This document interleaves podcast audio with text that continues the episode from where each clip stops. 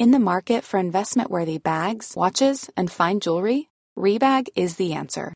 Rebag is a luxury resale platform where each piece is carefully inspected by experts to ensure quality and authenticity. Use Rebag to buy and sell finds from the world's top brands, including Louis Vuitton, Chanel, and Cartier. Head to Rebag.com and get up to 15% off your first purchase as a member with code REBAGNEW. Shop today at Rebag.com. That's R E B A G.com. And use promo code REBAGNEW for up to 15% off your first purchase as a member. Cuando creíamos tener todas las respuestas, cambiaron las preguntas. Bienvenidos a Sin Duda Hashtag Asesórate, un espacio donde hablaremos sobre temas de negocios en un idioma sencillo.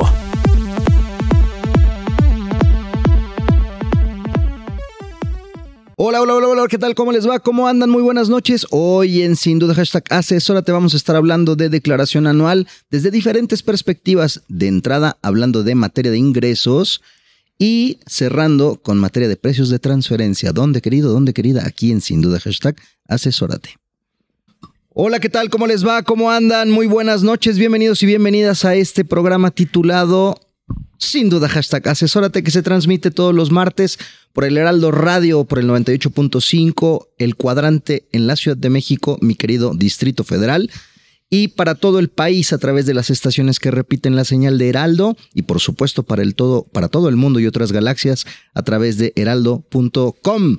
Le doy la bienvenida a mi asesor de negocio, Fidel Camarillo Lazo. ¿Cómo estás? Gusto en saludarte. Muy bien, Octavio, buenas noches, ¿cómo estás? Todo muy bien, muchas gracias. Ya con unas noches eh, un poco más calurosas, ya nos empieza, se empieza a asombrar peligrosamente la primavera, mi querido Fidel. que va a venir una primavera y un verano muy soleado y muy caluroso. Se agradece siempre y cuando esté soplando el viento, como sí ha sucedido en estos días, que inclusive para nuestros amigos que nos escuchan en otras partes que no es la Ciudad de México, a.k.a. el Distrito Federal, eh, se ve muy bien, se miran las montañas, se miran los cerros, hay actividad en el Popo, por supuesto. Em, pero bueno, es, son días bonitos para poder asomarse. Sí, la verdad que sí, estos días con el aire que ha estado haciendo en días pasados, se ha despejado muchísimo, entonces muy bonitas vistas. Se y estos días también, ¿qué crees que traen? Traen eh, consigo y con estos vientos obligaciones. Obligaciones fiscales que no siempre es lo más bonito que trae el aire consigo, pero que de todos modos tenemos que cumplir con ellas. Pensábamos que venían las vacaciones de Semana Santa, pero no. Tienen ciertas obligaciones. Claro, exactamente. Sí, esas además no te las quita ni Dios, como tampoco la Semana Santa. Eh, para estos efectos, mi querido Fidel, como ya hemos venido vaticinando y platicando de alguna manera directa o indirecta a lo largo de este espacio, eh, el tema de declaración anual.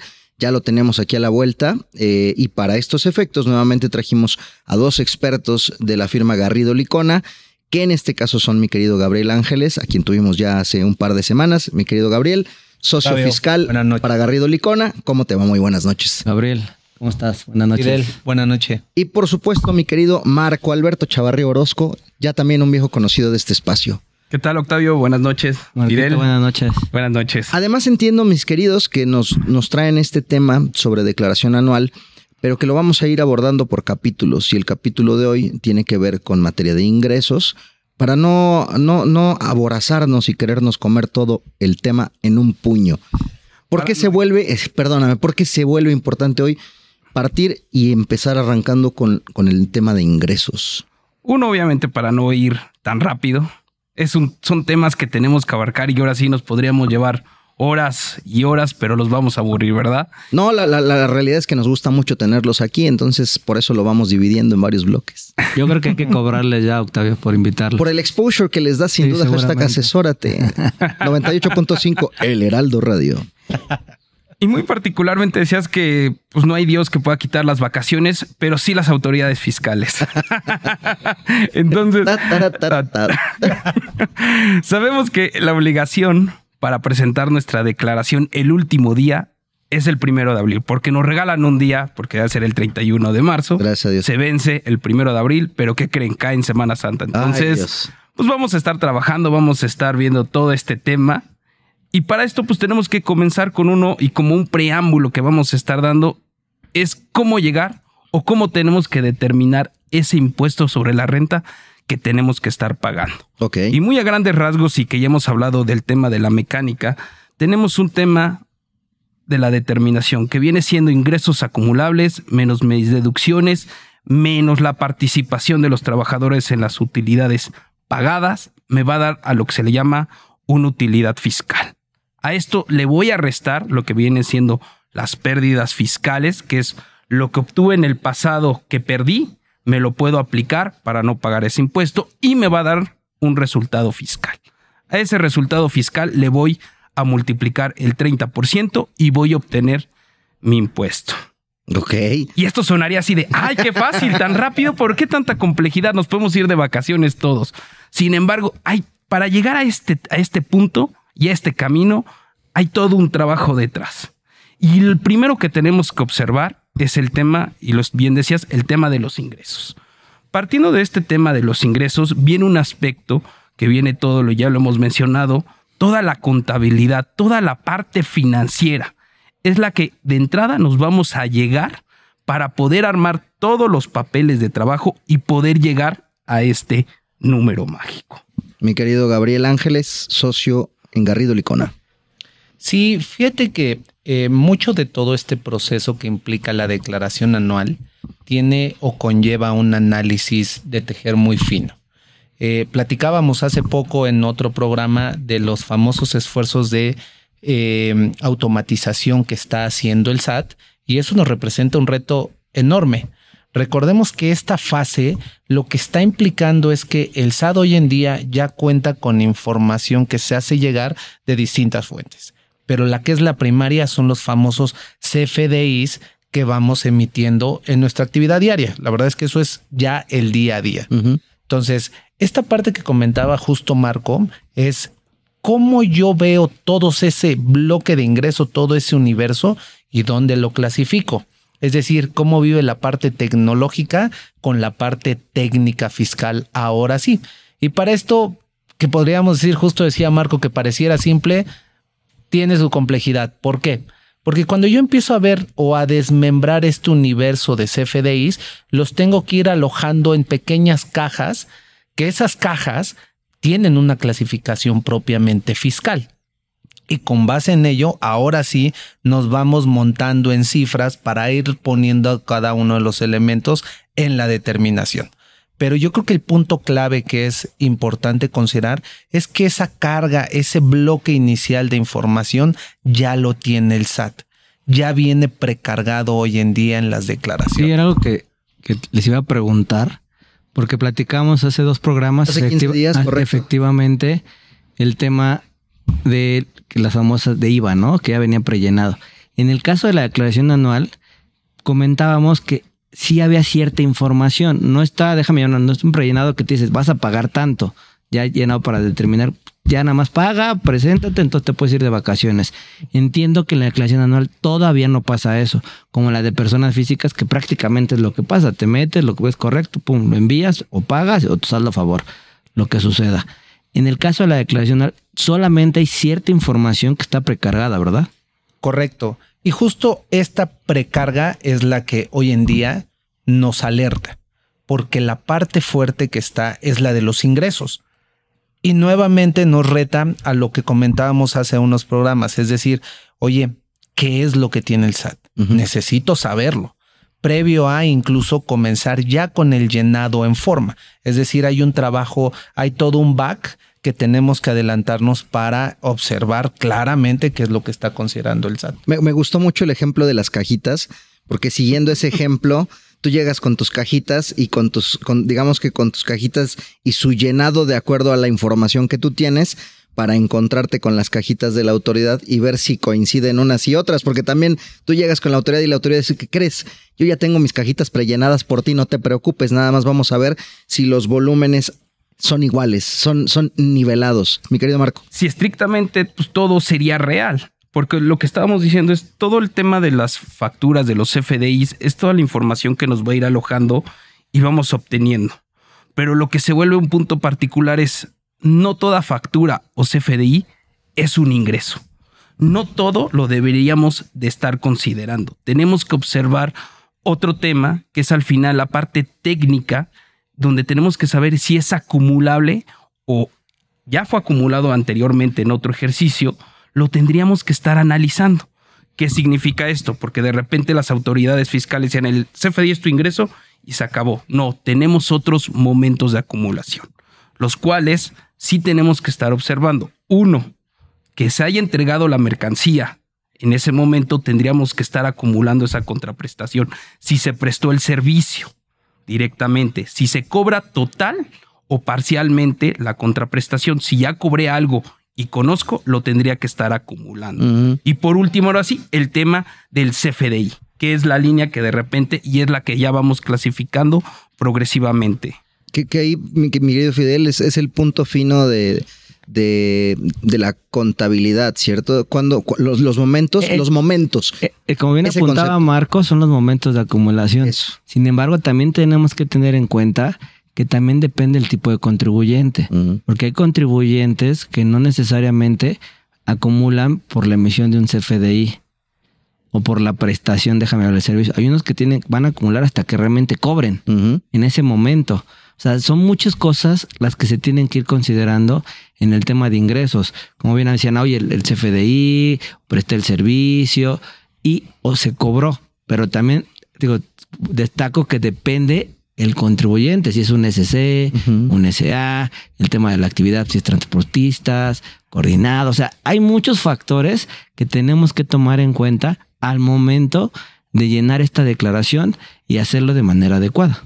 Entiendo, mi querido Gabriel, antes de, que, de completar el, el concepto, eh, lo hemos platicado en otros momentos, el caso de las empresas que se dedican, por ejemplo, al sector financiero y que pueden tener eh, montos diferidos en parcialidades, en rentas propiamente dicho, y la manera en cómo, cómo esos momentos se vuelven clave para, para el momento de establecer esta, esta integración de las cajitas. Sí, sí, la verdad es que esta parte que justo adelantan Fidel y Marco, es ese análisis ya de tejer fino, de saber, a ver, ¿quién te está pagando impuestos? A, persona o tipo de contribuyente uno. Si este tipo de contribuyente tiene estas reglas fiscales, entonces yo tengo que analizar si la cajita que puse debe ser la pequeña, la mediana o la grande. Claro. Y con base en ello, entonces empiezo a construir. Pero resulta que en muchas ocasiones este, esta identificación del contribuyente no se hace. Ese es un error muy común, porque de manera general eh, tomamos reglas que pensamos que pueden ser aplicables a cualquier gremio y la realidad es que no. Uno que destacabas justo, Fidel, creo que ese es eh, por excelencia, pueden ser, por ejemplo, transportistas, eh, régimen de coordinados y en general todos aquellos que van a flujo de efectivo. Oye, esto de ninguna manera se habla con la información que hoy el día SAT tiene precargada. Podría hablarse, que era un poco lo que tocábamos cuando platicábamos de IVA, pero hoy en día no se habla a nivel de la declaración. Y creo que este es un, es un botón de muestra de cómo la información que el SAT está generando no necesariamente es exacta, pero la podemos hacer y la podemos acotar a un nivel donde realmente aterricemos a nuestra realidad fiscal. Que en términos generales estamos hablando de algo que, eh, un poquito ahorita estamos conviviendo entre la, la, automatización, el nuevo, el nuevo sistema, pero antes esto se llamaba lo que conocíamos la conciliación contable fiscal, que básicamente era comparar base fiscal contra base contable. Ahí acabamos empatando todos esos efectos. Fíjate que otro comentario que, en este espacio solemos citar a muchos de los invitados que frecuentemente concurren el mismo. En este caso, mi querido Leopoldo Gutiérrez, que es el socio de Wimba, esta empresa de desarrollo de soluciones tecnológicas, nos decía que invariablemente las, las, las, las diferencias van a existir. O sea, incluso es por lo mismo que decía Marco, ya, ya eh, no todos los ingresos o no todos los CFDIs, no cualquier emisión de CFDI debería de ser considerada como ingreso. Sin embargo, es probable que a los ojos de la autoridad sí lo es.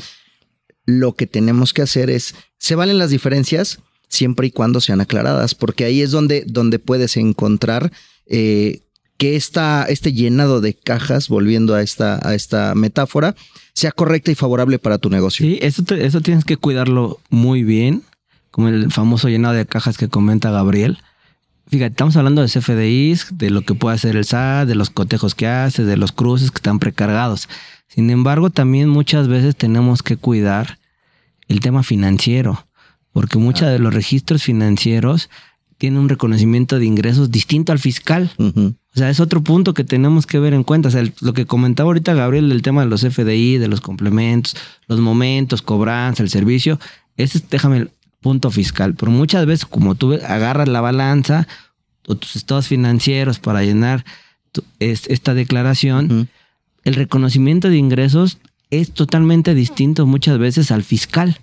Entonces también tienes que tener ese detalle, ese, ese cuidado para nuevas información y recordando también que esa información o esa contabilidad también ya se la presentaste a las autoridades fiscales, ya se la mandaste. O sea, entonces por todos lados tenemos que estar cuidando que el ingreso que vamos a declarar sea el correcto y el deber ser conforme a las disposiciones fiscales, porque tenemos muchos elementos que nos podemos confundir. Entonces, esa parte se vuelve fina para ver qué es lo que realmente tenemos que reconocer como un ingreso grabable para efectos fiscales. Y justamente partiendo para poder llegar a ese número mágico que debemos dejar ahora sí en la declaración anual, tenemos que partir de esta conciliación. ¿En qué va a consistir esta conciliación? Partimos justamente de los ingresos que tenemos desde el punto de vista contable financiero. Y de ahí tengo que hacer un más menos. Tengo que identificar cuáles son los ingresos fiscales no contables, los cuales se los voy a sumar y en su caso le voy a restar lo que estrictamente en contabilidad y no debo de considerar como un ingreso. Yo creo que la fórmula la repetimos Ahorita creo que no tenemos que ir a un corte. Ah, mi querido asesor de negocios, un tiempista. Como se me ha dicho, también lo es en el campo de juego, también lo es en los medios. Así que con ese perfecto timing, mi querido Fidel, mi querido Marco, Gabriel Ángeles. Vamos a hacer la primera pausa del programa. Queridos y queridas, este espacio titulado, sin duda, hashtag asesórate, que se transmite por el 98.5 El Heraldo Radio desde aquí, desde el DF transmitiendo para todo el mundo a través de heraldo.com. Queridas y queridos, no se nos vayan, que ya regresamos en breve, muy breve. Asesórate. Asesórate. Asesórate. Asesórate. Asesórate. Asesórate. Asesórate. Asesórate. Asesórate. Asesórate. No nos cansaremos de decírtelo.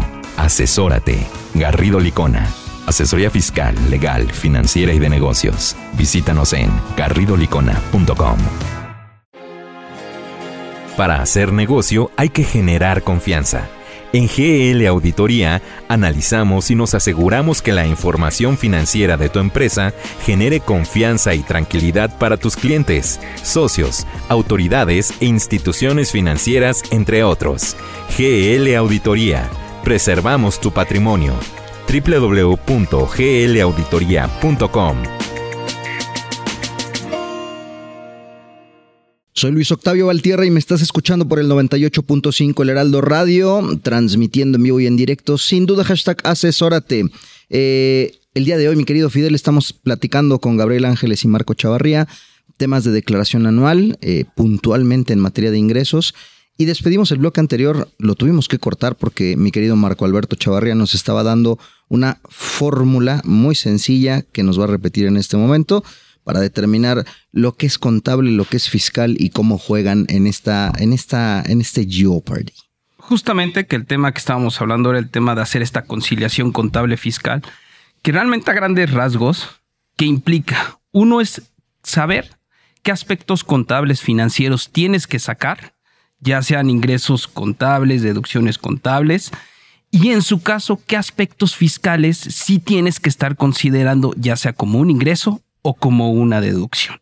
Digo, esto hablando muy a grandes rasgos. Ok. Muy bien. Eh, bueno, sobre estas bases, mi querido Gabriel, ¿qué más tenemos al respecto sobre declaración anual? Justo platicábamos en, este, en esta semblanza que, que hace Marco de cómo deberíamos de estar viendo los efectos. Esto nos lleva a un tema que es bien importante considerar. Hay operaciones que por su propia naturaleza no puedes darle un efecto, déjenme llamarle puro. Es decir, tengo que desmembrarla para que con base en ello yo conozca cuánto es lo que me corresponde pagar de impuestos.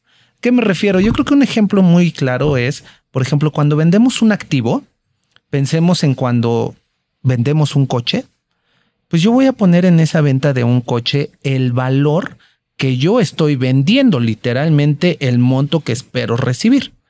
Sin embargo, para efectos fiscales lo que me dice la ley es, oye, ojo, porque de ese monto que tú vas a recibir, siempre y cuando todavía tengas por ahí un monto pendiente de deducir, ese monto lo puedes disminuir. Es decir, podría pagar por una o sobre una base menor. Este tipo de operaciones son las que teníamos que desmembrar. No voy a ir, si yo emito una factura por el precio de venta total, no sería eh, correcto en términos fiscales acumular el monto total. Digamos que ahí entran, entra materia de la el deterioro del, del activo mismo. Te reconoce, digo, lo que te marca la ley es que te reconoce si tú estás vendiendo y estás obteniendo un ingreso, para tener ese activo, pues al final tuviste una inversión o, o, pagaste. Entonces dice, a ver, si tú esa inversión en los términos de la ley no la has terminado de depreciar, entonces te doy la oportunidad de que lo, te lo lleves contra este ingreso y solamente acumules la utilidad. Ok. Y no, y no te digas, bueno, me llevo tal vez, si me faltan tres años, ese, ese costo a tres años. No, si ya lo vendiste, ya no lo vas a utilizar en el negocio, pues aplícalo desde ahorita y solamente reconoce esa utilidad que tú tienes. Ok. Como y de cualquier activo. Entonces son de los detalles que, que hay que cuidar en la declaración que pueden tener alguna diferencia con los CFDIs, porque el CFDI que vas a emitir va a ser un CFDI de 1000, pero a lo mejor vas a reconocer una utilidad de 100 o de 500 o de 900. Claro. Son de los temas que hay que ir cuidando porque no todas, no todos los CFDIs, como comentaban en un inicio, se tienen que reconocer al 100%, porque la misma disposición de la misma ley así te lo establece. Mm, y de ahí la importancia de también eh, conciliar la parte financiera contable de una manera kosher, de una manera bien elaborada, aplicando normas de información financiera inclusive. Sí, sí, de hecho justo el punto de partida es uno que comentaba Fidel en un principio. A ver, yo parto mis estados financieros, la información que tengo disponible. Y de ahí comienzo a descontaminar, si me permiten el término, respecto de lo que no deba de, jugar fiscalmente con lo que sí que era un poco lo que mencionaba Marco. Justamente, y dentro de esos casos que podíamos de repente encontrar con esas diferencias entre CFDIs y lo que tengo desde un aspecto fina financiero, viene el tema de los intereses. Por ejemplo, también hay una regla muy en particular que debemos de reconocer el interés que se va devengando. ¿Qué significa este reconocimiento que voy haciendo día a día? ¿Y qué puede suceder? Y normalmente sabemos, y creo que la mayoría puede tener una tarjeta de crédito, pues las fechas de corte no es del día primero al día 31, sino hay días montados, que podemos ir del 15 al 14. Para efectos financieros y también fiscales, tengo que reconocer el interés hasta el 31, al mes, al 31 de diciembre. ¿Qué puede suceder? Mi CFDI lo emito hasta el momento que llegué al día 14 del siguiente mes. Entonces voy a tener esa discrepancia y esa diferencia que también tendríamos que estar en su momento dado conciliando. Y eso, hay, al momento, bueno, más bien, el concepto conciliando, entiendo que en este caso tendría que ser esclareciendo, o sea, dando, dando como este, esta eh, evidencia de esta operación en lo particular. Justamente estar macheando lo que tienes tú en un reconocimiento de ingresos desde el punto de vista financiero contra también lo que tienes en tus CFDIs y que debe de considerarse para efectos fiscales. O sea, no necesariamente tener un soporte, bueno, sí lo tienes que tener, materialidad y todo lo que corresponde, pero lo que tienes que hacer aquí, como me apuntaba Gabriel, partimos de una, una, utilidad financiera de alguna manera y que eso es contable. Entonces tienes que determinar de esos ingresos que estás reconociendo financieramente, cuáles sí son fiscales y cuáles no. Los que son fiscales los vas a dejar, los que no son fiscales pues los vamos a eliminar. Okay. En el caso de los gastos va a ser algo similar. Los que no son fiscales, a los que son fiscales mejor los vas a dejar o incluso vas a incluir porque no están reconocidos uh -huh. en el estado financiero. Y los que son financieros y no fiscales los eliminas. Eso es lo que esa es, esa es la famosa conciliación uh -huh. que se tiene que hacer en esta declaración.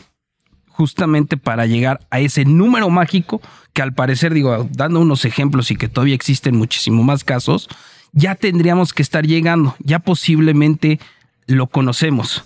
Y ahora se viene la parte complicada, que viene también o cómo lo vas a estar reflejando en tu declaración anual. Bien, ¿les parece bien si ese tema lo dejamos para regresando de esta breve pausa, brevísima pausa?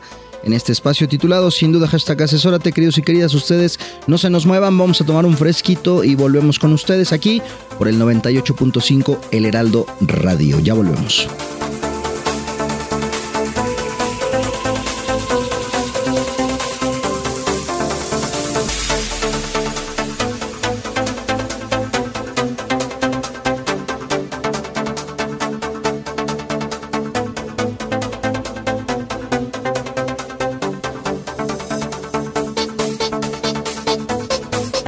El mundo de los negocios no se detiene, nosotros tampoco. Regresamos a Sin Duda, hashtag asesórate después de esta pausa.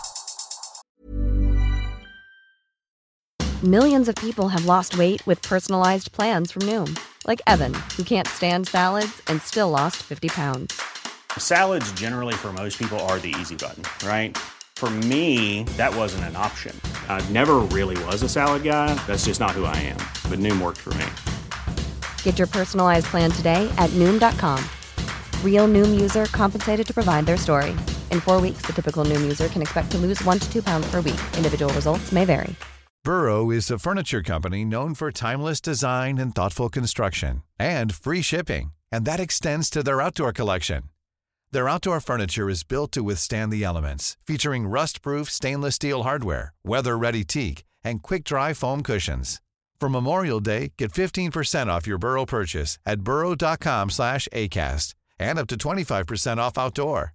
That's up to 25% off outdoor furniture at burrow.com slash ACAST.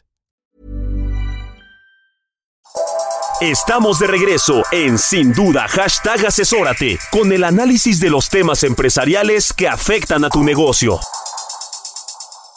Soy Luis Octavio Valtierra y me escuchas por el 98.5 El Heraldo Radio. Estamos platicando con nuestros expertos, eh, Gabriel Ángeles, Marco Alberto Chavarría y por supuesto nuestro asesor de negocio, Fidel Camarillo, temas de la declaración anual.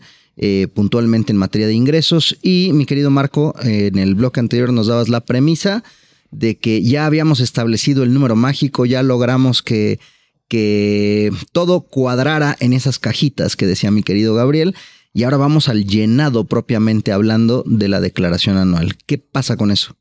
Justamente digo que es un gran reto porque ya hicimos todo este trabajo, todo este análisis, todos estos papeles de trabajo para llegar a este número que queremos que son nuestros ingresos acumulables. Ahora, ¿qué pasa? Tenemos que reflejarlo en una declaración anual, en la parte del portal del SAT. Y para eso, pues no es un dato que podamos, y como ya mencionábamos, es un dato que viene de toda la información que hemos venido reflejando en todo el año en nuestros pagos provisionales, el cual debe de ser igual. Y es un dato que ya me, to que ya me está tomando de forma automática. Entonces, ¿qué pasa si ese número no es lo mismo? Tenemos que llegar a un proceso que obviamente puede ser tardado y con muchas implicaciones. Sí, y precisamente eh, aquí, se, aquí llega la parte práctica donde tenemos que poner mucho foco. ¿Por qué? Estos famosos cambios lo que implica es que si yo, por ejemplo, por poner un, un número, tengo 12 millones en la declaración precargada. Pero resulta que asumamos que estamos incluyendo un monto de un millón por mes. Pero resulta que en el mes de enero no era un millón, sino eran dos millones y mi base no debe ser 12, sino debe ser 13. Lo que en estricta teoría tengo que hacer es ir al mes de enero, corregir el pago provisional de impuestos sobre la renta de enero, esperar que la plataforma se actualice para que ahora sí de forma automática me arrastre la información para llegar al famoso número mágico que eran los 13 millones. Entonces, este proceso de tiempos se vuelve muy complicado. Oye, Gabo, a ver una pregunta. Tú estás hablando de que si, si mueves enero, tienes que esperar a que se refleje. ¿Tienes que presentar también febrero, marzo, abril, mayo, junio, julio? ¿O solamente mover enero y ya se mueven todas las declaraciones? En principio, mueves enero y las cifras se actualizan. Pero en muchas ocasiones ese proceso de actualización no se da de forma natural. Entonces sí hemos tenido casos que por eso insistíamos en la parte práctica, donde tienes que mover enero, después febrero y así sucesivamente para llegar al objetivo, que el número mágico que hablábamos era de 13 millones. Entonces, el tiempo que va tardando el modificar justo cada mes Fidel se vuelve eh, O sea, estamos hablando de un día, dos días, o cuánto tiempo se tarda este, te digo, pues porque si me dice, oye, se tarda dos semanas, pues si no lo hago ahorita, pues ya no voy a llegar a presentar mi declaración en tiempo, déjame ponerlo de alguna manera. O sea, si tú me dices, oye, se tarda horas, se tarda un día, o depende. O sea, entonces ahí digo, se vuelve mucho más importante o relevante, pues empezar a revisar tu anual desde ahorita para ver si tus pagos provisionales son correctos, porque si no, pues tengas el tiempo necesario para hacer esas correcciones y esperando que se actualice de una manera adecuada de día a día o no lo sé. O sea. Gabriel, Gabriel y Marco nos van a decir, ven por qué les dije que era importante hacer su precierre, ven, se los dije yo el año pasado y este año insistí en la importancia de los precierres. Sí, mira, eh, tiempos. A ver, no hay un tiempo definido y por eso lo hace tan complejo. Hemos identificado situaciones donde en un día efectivamente se llega a actualizar la plataforma, pero también tenemos, tenemos casos de miedo que se han llevado hasta tres o cuatro días. Entonces, si consideras eso que por un mes necesitas esperar esos uno o tres o cuatro días, pues te lo va pateando hacia adelante y se vuelve muchísimo más complicado. Eh, lo que sí sabemos es que obviamente entre más estresa la plataforma del SAT, es decir, nos estamos acercando más, al- a la presentación de marzo, ahí empieza a fallar. Colapsa. Sí, yo creo que siempre la recomendación es tener la lista, pues, si se puede en febrero, en febrero, si no lo puedes, una semana antes, porque sí nos ha pasado, bueno, en la práctica hemos visto que si llegas al último día o el, 12, el 31 o el primero a las 12 de la noche, se te cae y muchas veces no se puede presentar. Entonces, recomendación creo que hay que buscar hacerlo con tiempo. Otra vez, mi querido Marco, la recomendación. Recomendaciones. Uno, no dejemos nada más al cálculo. Tenemos que abrir ya nuestro aplicativo y ver qué información está precargada. Y con esa información que está precargada tenemos que empezar a trabajar y ser oportunos a la de ya, que vamos un poco tarde. De acuerdo. Mi querido Gabriel, ¿alguna reflexión para despedirnos? Sí, claro. Eh, tiempo, el tiempo es fundamental. Por ahí también se nos vienen algunas informativas asociadas con la propia declaración. Tenemos fechas límites 15 de febrero, eh, cierre de febrero para presentar declaración. Precios de transferencia, para- que vamos a hablar en un Vamos a ratito. hablar en, en Justo. breve. Entonces, eh, esto se vuelve fundamental para poderlo ya reflejar a nivel de la declaración. Ya lo escucharon, queridos y queridas. Gabriel Ángeles, Marco Alberto Chavaria, a quien les damos, por supuesto, la mano y las gracias por habernos acompañado el día de hoy. Vamos a hacer una pausa y regresamos a, sin duda, hashtag asesórate.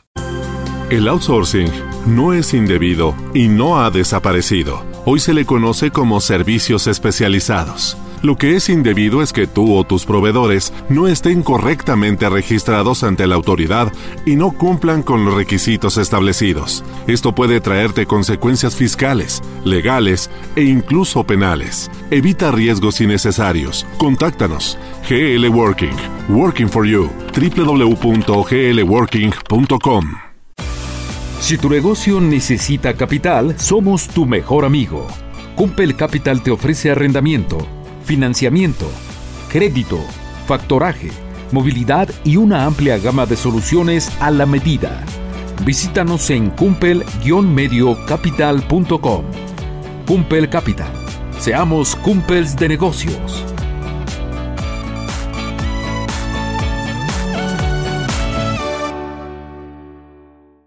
Soy Luis Octavio Valtierra y me estás escuchando a través del 98.5 El Heraldo Radio, transmitiendo desde la Ciudad de México para todo el mundo, para todo el país, con las repetidoras de la señal de Heraldo y para todo el mundo a través de heraldo.com. Mi querido Fidel, pues ya en bloques anteriores estuvimos platicando la declaración anual, eh, los aspectos relevantes en materia de ingresos.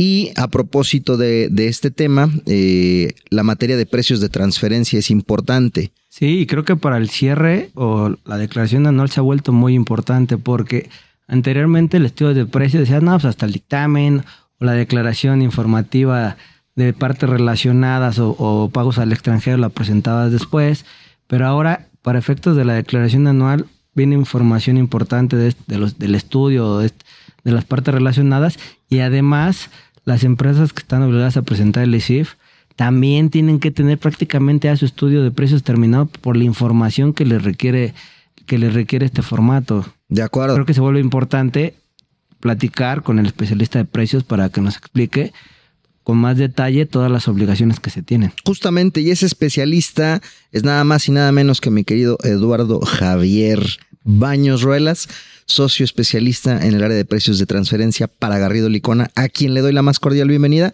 y por supuesto la mano para darle la misma. Un gustazo estar aquí de nuevo. Eduardo, bueno. Hablando de especialistas, ¿no? Mi querido Lalo, mi querido Eduardo, ¿cómo te va? ¿Todo bien? Todo bien, Octavio. Eh, otra vez un gusto estar aquí para hablar de estos temas que son cada vez más relevantes y que a veces no se les da la importancia que deberían tener. Ya nuestro asesor de negocio nos dio un preámbulo a 30 mil pies de altura, como se dice por ahí, y tú nos vas a llevar poco a poco, capas más abajo, hasta ponernos a nivel del mar. De entrada, ¿por qué la materia se vuelve relevante de cara a la declaración anual? Claro, pues creo que primero podemos empezar con el tema clave de qué es precios de transferencia, ¿no? Ok. Precios de transferencia es la materia que revisa que las operaciones intercompañía, es decir, entre empresas de un mismo grupo, ¿Mm? se realicen a valor de mercado. ¿Por qué al SAT le interesa eso? Porque pues como podemos ser hermanos, podemos ser primos, podemos ahí manipular los precios, manipular márgenes con la finalidad de tener un beneficio fiscal. Ok. Y eso al SAT aquí en México y a los SAT de todo el mundo no les gusta. Dicho aquí en China. Exacto. Y yo creo que ahí sí, Lalo, es importante. Ya hablaste del tema de precio de transferencia, que es. Y dijiste que es valores de mercado. ¿Qué son los valores de mercado para que Buen punto. Valores de mercado es vender algo o pactar algo con una parte relacionada, que es una empresa de un mismo grupo, como si lo hiciera con un desconocido, con un hijo de vecino, es decir, pues yo busco mi mayor beneficio y tú buscas tu mayor beneficio y entonces pues llegamos a, a la mitad ¿no? de la negociación. En este caso, Fidel Camarillo es tu primo, Octavio Valtierra es tu conocido, pero los dos queremos comprarte el mismo kilo de frutas. A Fidel, por ser tu primo, ¿se lo vas a vender más barato que a mí? La práctica diría entre familiar que sí, pero eso es justamente lo que está prohibido entre empresas. Excelente. No porque sea empresa prima, empresa hermana, te voy a tratar mejor o peor incluso. Entonces te voy a vender al mismo precio el kilo de mango que a ti, sin ningún beneficio y sin ninguna eh, ahí manipulación de lo que pudiera haber del precio. Sí, fíjate que este tema en particular de, de precios de transferencia o de valor de mercado tuvo mucho auge. Al inicio era por las operaciones que se tenían con parte relacionada en el extranjero. Ok. ¿Por qué? Porque muchas empresas empezaron a abusar, déjame decirlo de alguna manera, con este tema. O sea, sacaban dinero del país a través de intereses, que a lo mejor si la tasa de un banco, déjame ponerlo, era del 10, ellos cobraban un 16 por el beneficio que tienen en el otro país de no pagar un impuesto. Pero todo eso se ha venido controlando. E incluso también en México ya empezó, anteriormente la obligación como entre partes relacionadas mexicanas, como que no se, no se daba, ya tiene sus años, pero ahora ya es, es una obligación tenerla sí o sí, aunque solamente tengas esa operación entre hermanos mexicanos, déjame decirlo de alguna manera, entre partes relacionadas que están en México. Creo que eso es importante porque anteriormente era con partes relacionadas en el extranjero. Y, y de hecho era una percepción que ya el SAT dio a conocer con una reforma que era incorrecta, que decía, bueno, si pasa entre empresas mexicanas, pues todo se queda aquí en el país, ya si yo deduzco de más o yo te acumulo de más, pues se queda en el país y listo, no no tenemos ningún beneficio fiscal. Pero ya a conocer que no, porque pues lo que pasa en una empresa y en otra no necesariamente aplica de igual manera, porque una empresa puede tener pérdidas fiscales, otra empresa puede ser de reciente creación, etcétera. Entonces, cada caso es muy particular y por eso exactamente lo que dijiste, Fidel, ya se le da la importancia que Sí, da. desafortunadamente, como todo, siempre hay un abuso. Ok. Y, y hubo un abuso en este tema de que no se contaba con ese estudio, como han apuntado, pues al fin te queda en México. Pero sí había empresas, grupos de empresas que decían, bueno, vamos a aprovechar las pérdidas o los atributos fiscales que tiene alguna empresa con estas operaciones, jugando con estos precios de transferencia, ¿no? Entonces, jugaban mucho con eso. Entonces, también ya el fisco o las autoridades dijeron, no, no, ustedes también ya están obligados a tener estos controles o estos valores de mercado que tienen que estar regulados. Exactamente. Muy bien. Y sobre estas bases de piso parejo comercialmente hablando, regresemos al tema de la declaración anual. Ahí se resume mucho de lo que es la materia de precios de transferencia. Iniciemos por el formato, ¿no? De hecho, el, el formato, esto de dividir partes relacionadas y terceros, operaciones que se llevan a cabo con unas y con otras, lleva muchos años y a veces no se le da la importancia que debería y se llena como da a entender quién sabe quién, o no se llena de forma correcta o se deja en blanco. Y eso es un grave error porque le estamos diciendo al SAT que estamos llenando una, información, una declaración incorrectamente que pudiera tener consecuencias, ¿no? Y eso es nada más del formato. Pero ahora, ¿qué es, ¿qué es lo importante para la fecha de la declaración anual? La anual solamente trae esa información que acabo de mencionar, pero junto con la anual hay otro tipo de información, como es el caso de la ICIF, la información sobre la situación fiscal del contribuyente. Y aquí es ya donde se pone interesante el tema de precios de transferencia porque la ICIF trae anexos que son realmente un resumen ejecutivo de lo que es el estudio de precios de transferencia, que es donde se resumen todas las operaciones entre un mismo grupo. Operación por operación. Operación por, por, operación, monto por monto, dónde está situada, si en el país, si en el extranjero, etcétera y se tiene que declarar todo, si estuvo a valor de mercado, si llevó algún ajuste y si se hizo con, con otro país, si se... Las tasas que se consideraron. Exacto, si se utilizó un beneficio de tratado o no. Entonces partimos desde ahí, ¿no? Sí, yo creo que eso se vuelve muy importante, Eduardo, porque yo recuerdo que hace algunos años le pasaba la declaración anual y muchos no contaban con su estudio de precios. Eso es la realidad ya decía, no, en junio, porque era el tema del fiscal, teníamos una fecha después para presentarlo y en ese momento ya es cuando armabas el estudio de precio y todo. Sin embargo, ya no. La obligación. Ahorita realmente sí es necesario, sí o sí, o la recomendación es que tener tu estudio prácticamente ya un 95, 97% al momento de presentar tu declaración. Puedes traer alguna diferencia, que pudieras ajustar, a lo mejor una declaración complementaria, algo por el estilo. Pero sí es recomendable que en la declaración anual ya tengamos nuestro estudio de precios de transferencia listo. Sí. Porque lo vamos a necesitar, Eduardo. Exacto. Y, y cobra mucho más relevancia porque ¿cómo voy a saber si determiné bien mis impuestos?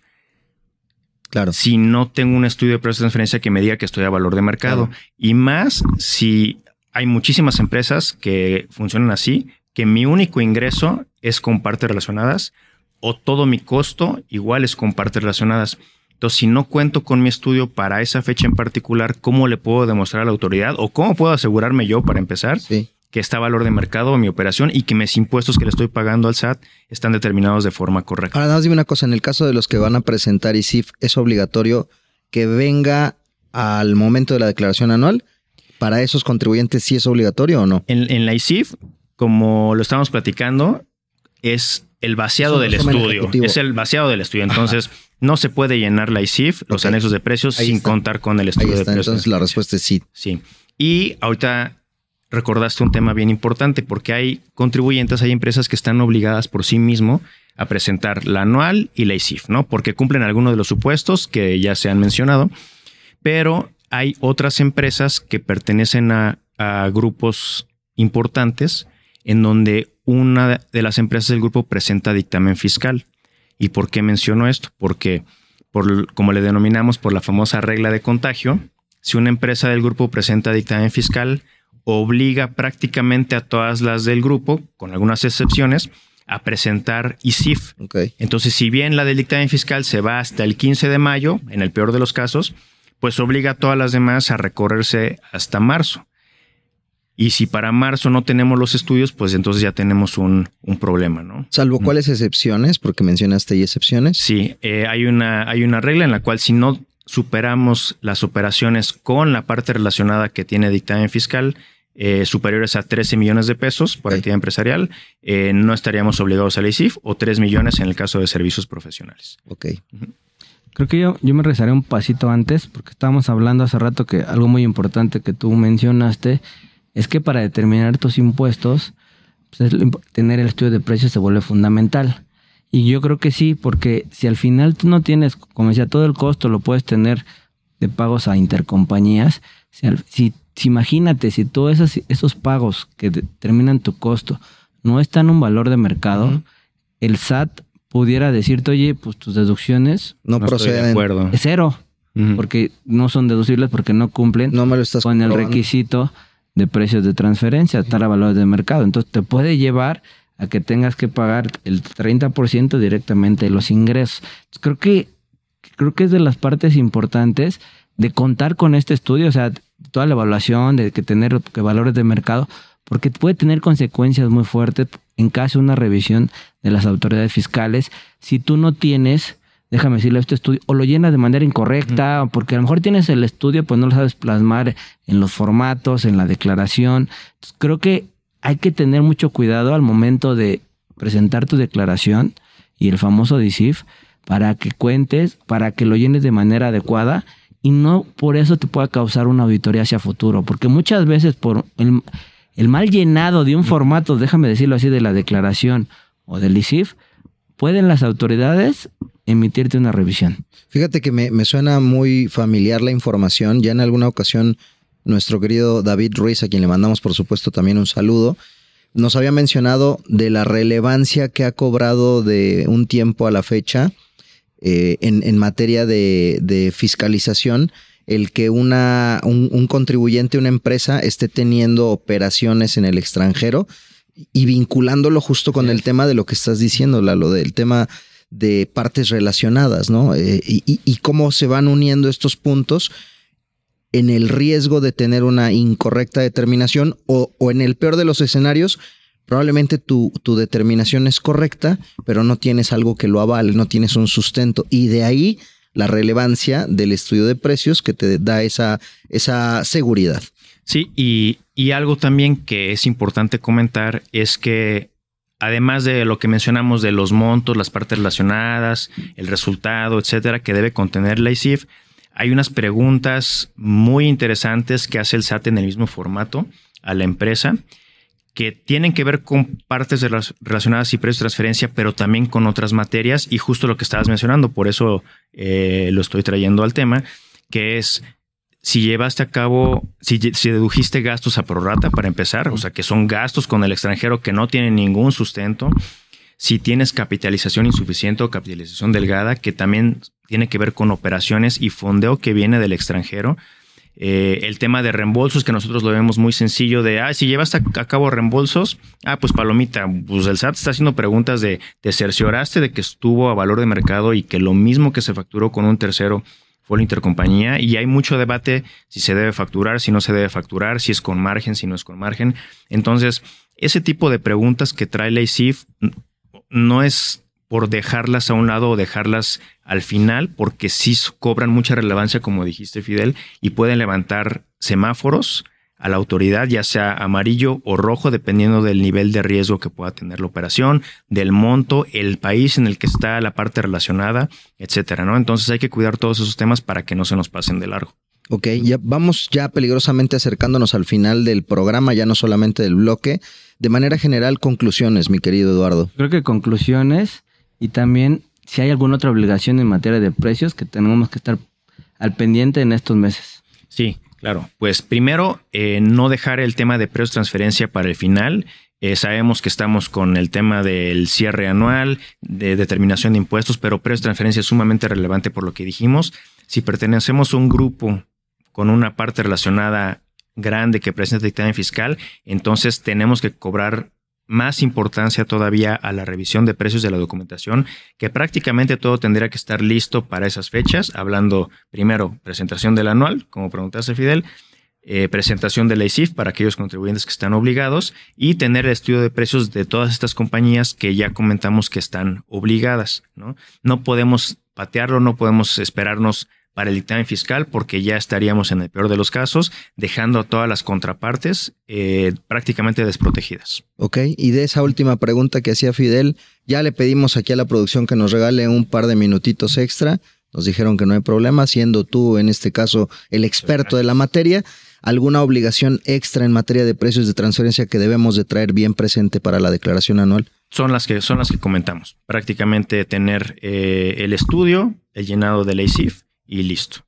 Perfecto. Aquí a junio, ¿algún otro? Ah, no, sí, de aquí a junio ya estamos hablando del tema del de, eh, el dictamen fiscal. Hay anexos también del dictamen fiscal que son prácticamente los mismos de la ICIF, pero ahí entramos en otros temas, porque para el 15 de mayo también ya desde 2022, obligación 2022, es el tema de los local files, que para el 15 de mayo también todos tienen que presentarse, porque esto sí, a diferencia del estudio, que la obligación es de conservar, el local file se presenta como tal al SAT y se envía a través de su sistema. Entonces, le estamos declarando al SAT todo lo que estamos haciendo en el grupo, eh, con todas nuestras partes relacionadas, sean nacionales o extranjeras. Entonces hay que cuidar desde ahorita toda esa documentación para que en el momento que se envíe esté completa y digamos que con palomita todas las operaciones. Ok, entonces los dictaminados también atentos ahí porque ese es otro, otro, otro momento clave sobre el cual tendrán que estar al tanto en materia de precios de transferencia, no solamente de precios, sabemos que es, es una bolita de nieve que es mucho más grande que solo precios de transferencia, pero precios de transferencia forma parte medular de ella. Exacto. Pues mi querido Fidel, se nos acabó el programa el día de hoy. Ya, vámonos a descansar. Vámonos a descansar. Pues mi querido Eduardo. Muchas gracias. Eduardo Octavio. Baños, señoras y señores, queridos y queridas. Fidel Camarillo Lazo, asesor de negocio. Octavio, gustazo. Y pues por supuesto, muchísimas gracias a ustedes que nos sintonizan todos los martes en este espacio titulado Sin duda hashtag asesórate. Nos escuchamos la próxima semana, se quedan con la programación de Heraldo Radio. Chao, bye.